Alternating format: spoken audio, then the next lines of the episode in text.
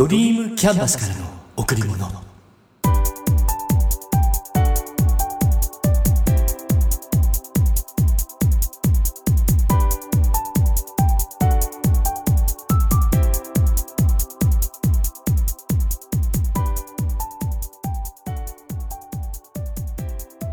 皆さんこんにちは。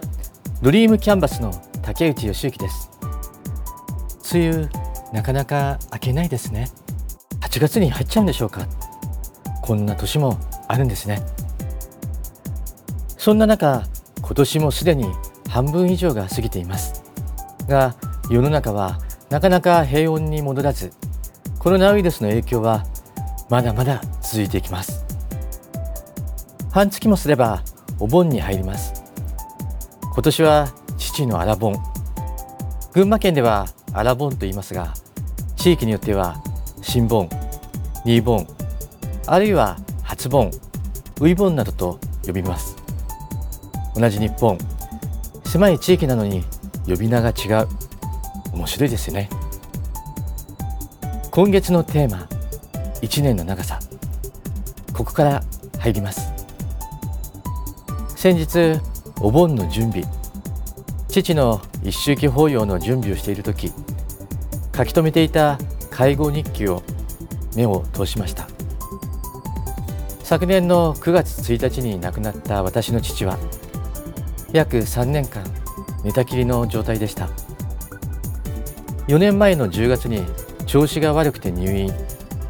でも2週間ほどで退院。迎えに行った時は元気に小走りで車に乗り込んだことを今でも覚えています。それが1ヶ月後には家の中で杖を使って歩く。お風呂に入るとなかなか出てこない。1ヶ月半後にはベッドから出てこれなくなりました。うん。そうなんです。認知症がひどくなって自分の足で歩くのをやめた父。何かおかしいなって思った時にはベッドから自力で出ることはできなくなってしまいました。介護生活のスタート。でも介護なんてどうやっていいのか全然わからなかったんです。介護申請をしてケアマネさんを決めて訪問介護さんに毎日2度来てもらって週に2回デイサービスに行く。この繰り返しが始まりました。それから2年半以上経った昨年の夏。発熱が治らなくて入院。そして9月1日に帰らぬ人となりました。介護日記を見ると6月30日に発熱。4日目の7月3日に入院。7月15日には熱も下がって点滴も終わり調子も戻ってきました、うん、で7月25日には退院後の生活について主治医の先生とお話しするくらいに回復していました。それなのに8月5日仕事中に危ないとの連絡が入ってそれからはもう戦い。でも父は最後まで諦めませんでした。一時は回復して大丈夫なんじゃないかって思わせるほどに。でも食事をとることができず点滴だけの日が続く。そして9月1日最後の日が来ました。父が死んだのに目の前で一回きりしか出ない涙。なんて冷たい人間なんだろうって自分のことを思いました。あれからもうすぐ1年が経とうとしています。昨年の今頃はまだ父がいて一生懸命病気と闘っていてで今もう父はいません。そして戦いが終わってから1年近くが経とうとしています。なんて早いんだろう。なんて寂しいんだろう。今年に入って父のお墓がやっとできて海岸法要。その後すぐにコロナウイルスが日本でも発症して世の中は大騒ぎ大きな活動が何もできないまま気がつけばもう8月に入ります。もうすぐアラボンがやってきます。もうすぐ一周期がやってきます。本当早いな1年って。仏壇に手を合わせます。父にお願いすることはいつも決まっていてお母さんを守ってね。これだけです。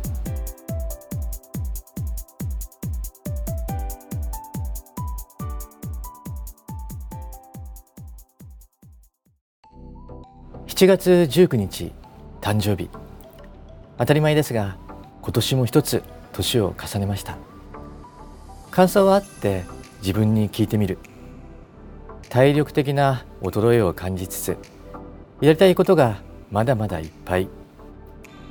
毎日を楽しみさらに経験を積んでもっともっと飛躍していきます。うん。はい。誕生日に先立って7月10日に仲間に祝っていただきました。ちょっと早めのお祝い。素敵な花をいただきました。花をもらうって嬉しいですよね。うん。すごく嬉しいです。それで飲みすぎました。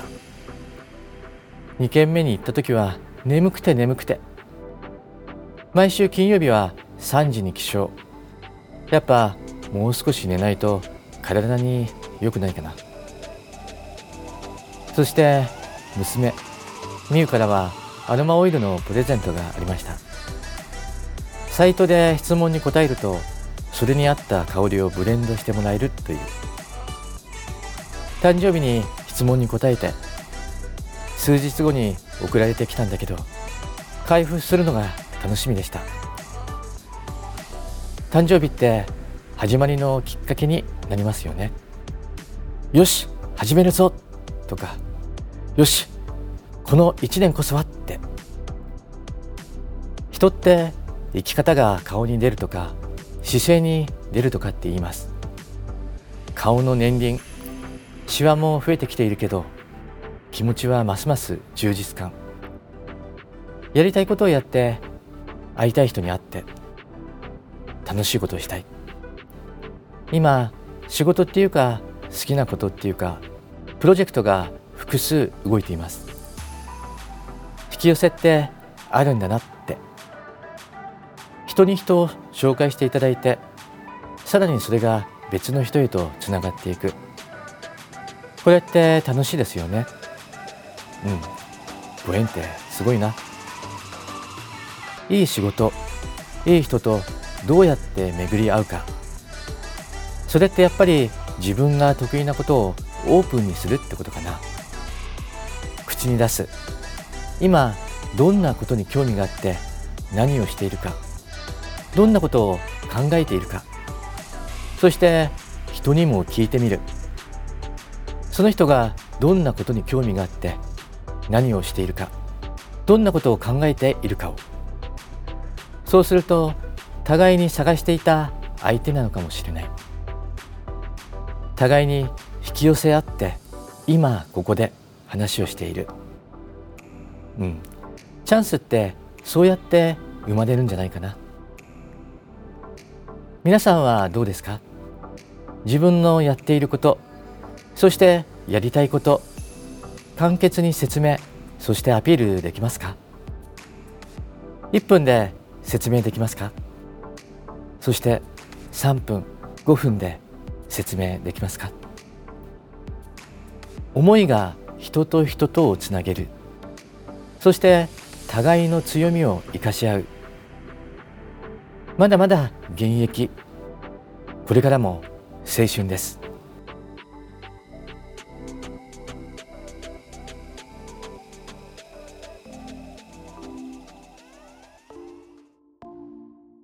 何事にも終わりをきれいにするって大切だと思うんです。最初は勢いがあって途中は波に乗ってぐんと飛躍。うんいい調子。そして最後の締めはしっかりときれいにくくる。いくら状況がいい時うまくやっていても最後締めなければいけない時適当になったり問題を起こしていたらもったいない。結果残念なことになってしまいます。終わりの美学心得たいと思います。大きな意味では人の一生人生ですね。自分がやりたいことをやりきって満足した状態になる、うん、もちろんその過程でもいい。やっていることに納得している。悔いを残さない。仕事会社なら自分がその組織から身を引くタイミングも重要です。名前だけで会社に貢献できていないとしたら潮時と考えなければいけない。潮時っていうのはもうダメな時期ではないですよ。ちょうどいい時期のこと。ここでは身を引くタイミングに適している時だってこと。組織団体も同じです。自分の力が役に立たない。気力体力を保つことができないんであればそれを認めて静かに去る。任期がある場合ならその終わりにはきっちり整理して次の人へと引き継いでいく。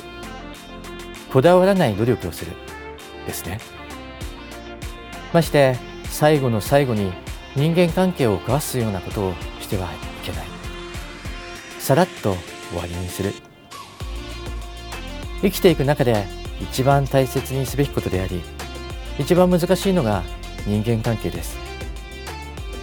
人は基本わがままです。自分のわがままを通したい。その気持ちが人間関係を壊してしまう。うん。だけどあえてわがままを捨てる。嫌だなって感じたこと。嫌だなって思う人に集中しない。うん。ですね。それでまずは集中しないと決めます。一気に気持ちが楽になります。嫌なことや嫌な人のことを考えてぐるぐる回ってしまう。負のループには絶対に入らない方がいい。それより好きなことや好きな人のことを考えて楽しい気持ちになる方がいい。そういった選択をするって絶対に大切だと思います。話を戻します。終わりの美学。きれいに丁寧にこだわらずすっきりと。そして後を残さず幕を引く。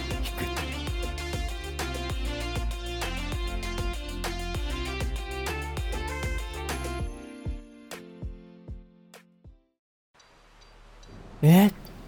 ジムでトレーニングするのにマスクをつけるの？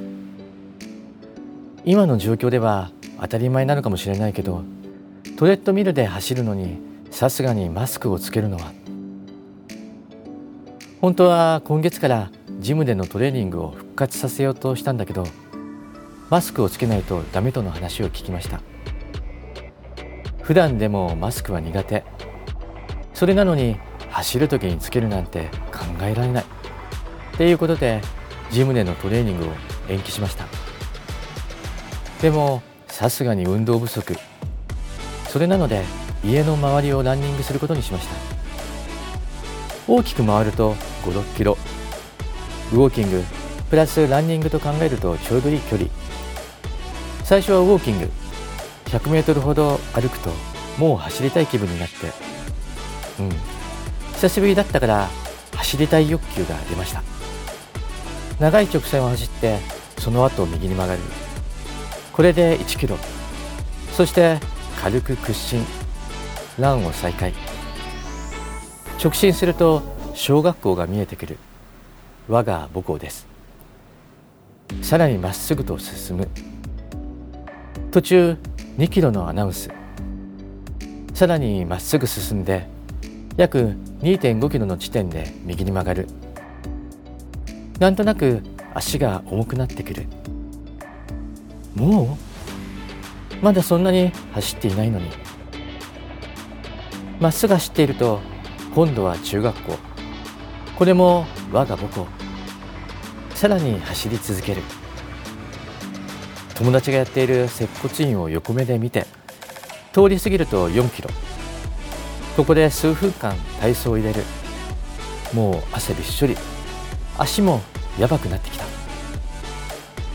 軽く走り始めて橋を渡ってスタンドを越える。歩きたい。そんな心の声を聞いていると今度は歩くなっていうもう一人の自分の声。結局この時は歩かずに走り続けた。と言ってももしかしたら早歩きと変わらない速さかも。でもどんなに遅くても自分では走っているという気持ちがあるんだったらここでも歩かずに走ったっていうこと。5キロを過ぎました。また少し体操の時間を入れる。本当に苦しかったから体操後は100メートルくらいウォーキングすると決める。走るのを諦めて歩くのと歩くと決めてから歩く。皆さんからすれば同じだよって思うかもしれないけど私にとっては大違い。これって重要なんです、うん、それでまた走り始めて。家に戻ってきました。距離として約5.5キロ。久しぶりのランニングとしては頑張ったかなと。ところで走っている時にすれ違ったランナーは1人しかいませんでした。日曜日夕方6時前の時間帯。やっぱこの時間から走るより朝走っている人の方が多いのかな。それですれ違った唯一のランナーマスクをつけていました。すごい。苦しくないのかな？思い起こせば5年前にホノルルマラソンを走った時本当走り込みました。時間があればジムへ行って走ったり家の周りを走ったり体もスリムだったし体調も良かった。あの頃に比べるとだいぶお腹が出てスーツ姿が似合わなくなりました。このままではいけない、うん、このままではいけないな。もう一度5年前の姿に。久しぶりにランニングした感想です。